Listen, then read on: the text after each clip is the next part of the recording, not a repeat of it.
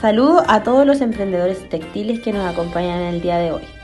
Hoy aprenderemos qué son los ratios de actividad, o también llamados ratios de operaciones, y la rotación de inventarios a través de TV y Chile. No se lo pierdan.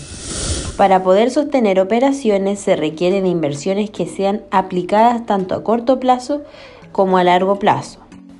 La función principal de los ratios de operación es describir la relación entre los operadores de la firma que bien siendo usualmente el contenido relacionado a las ventas y los activos requeridos para sostener dichas operaciones.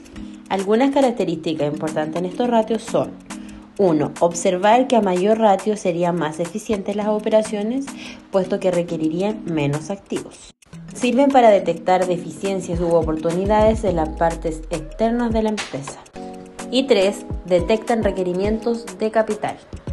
Existen cuatro ratios de operaciones a corto plazo. Estos son 1. Rotación de inventario, 2. Rotación de cuentas por cobrar, 3. Rotación de cuentas por pagar y 4. Rotación NOF.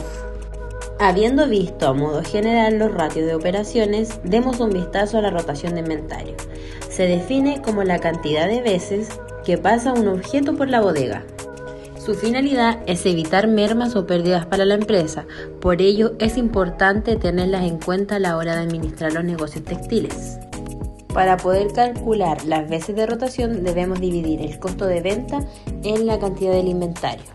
Estas veces deben ser llevadas a días mediante el siguiente mecanismo.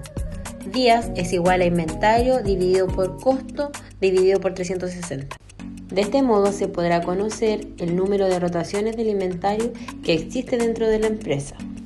Entre mayor sea el número de rotaciones que haya, mayor será el dinero que se moverá y por ende a mayor movimiento mayor posibilidad de ingresos. Como siempre agradecemos a todos los oyentes que nos acompañaron en el día de hoy. No se pierda el próximo capítulo aquí en TV IPEL Chile.